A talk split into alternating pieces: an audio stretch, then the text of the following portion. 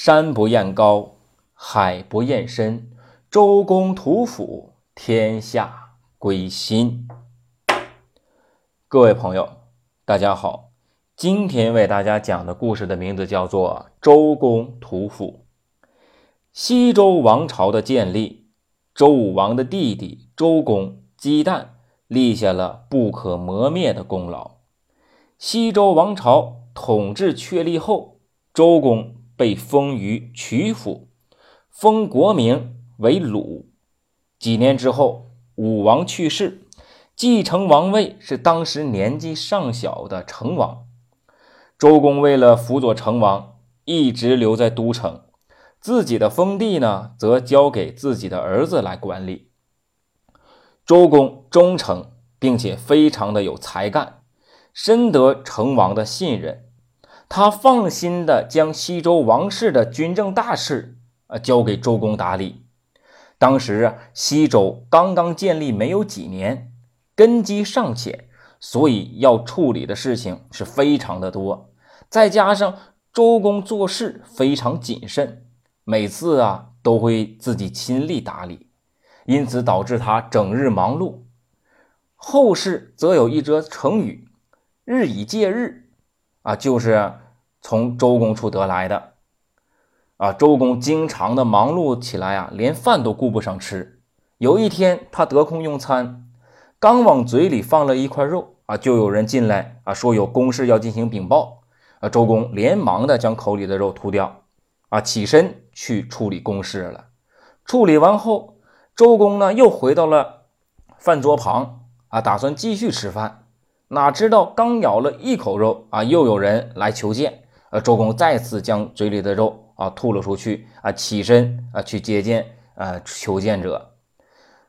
就这样啊，周公在一餐饭的时间里，为了公事啊，吐出了三次的一个食物。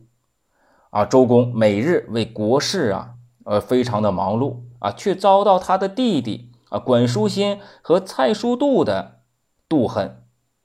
他们经常在成王面前啊抹黑周公，并且在民间散播谣言，说周公啊有废成王而自立的一个行为。啊，年纪尚小的成王听信了管叔先和蔡叔度的话，渐渐的疏远了周公。为此，周公啊啊非常的难过。于是呢，他对姜尚和赵公说：“武王啊过世的早，成王年纪尚小。”若有差错啊，百年之后啊，我将无颜面对列祖列宗。为了洗脱嫌疑，周公主动的啊辞去自己的职务啊，远离朝野，以证明自身的清白。周公走后，商纣的儿子武庚联手管叔先和蔡叔度起兵，企图推翻周王室。此时，成王幡然醒悟。急忙派人将周公召回来啊，进行平乱。三年的征战，叛乱最终呢平定。然后周公就对成王说：“现在啊，你已经成年了，是时候将朝政大权啊还给你。